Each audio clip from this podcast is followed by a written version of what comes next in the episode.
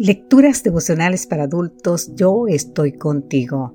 Cortesía del Departamento de Comunicaciones de la Iglesia Dentista del Séptimo Día Gascue en Santo Domingo, capital de la República Dominicana. En la voz de Sarat Arias. Hoy, 28 de septiembre, le estará también la manera de salir de ella.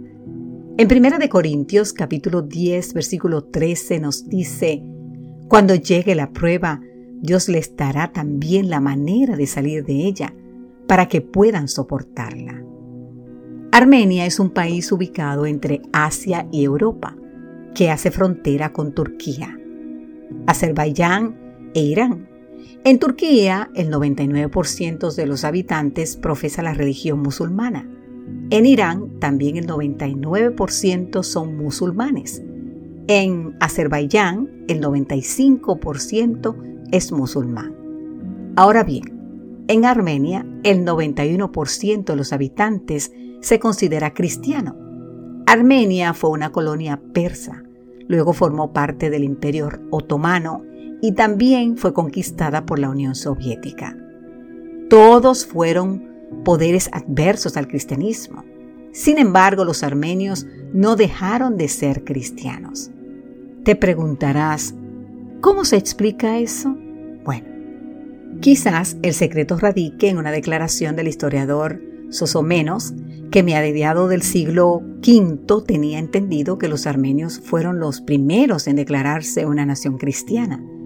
De acuerdo con el historiador Eusebio de Cesarea, Armenia se convirtió al cristianismo en el año 311 y esa decisión fue suficiente para que el emperador Maximiliano le declarara la guerra. Uno de los hechos más íconos del pueblo armenio llegó cuando en el siglo V el patriarca Sahak le pidió a Mesrop que tradujera la Biblia al armenio. Hasta ese momento el armenio no era una lengua escrita, sino una expresión oral.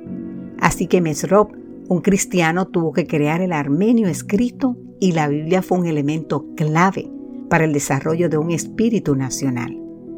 Cuando en el año 450 las persas asumieron el control de Armenia, los líderes cristianos de Armenia enviaron un mensaje diciendo, de esta fe nadie nos podrá apartar. Haz lo que quieras. ¿Y qué en cuanto a nosotros, querido amigo, querida amiga? ¿Podemos nosotros decir, de esta fe nadie nos podrá apartar?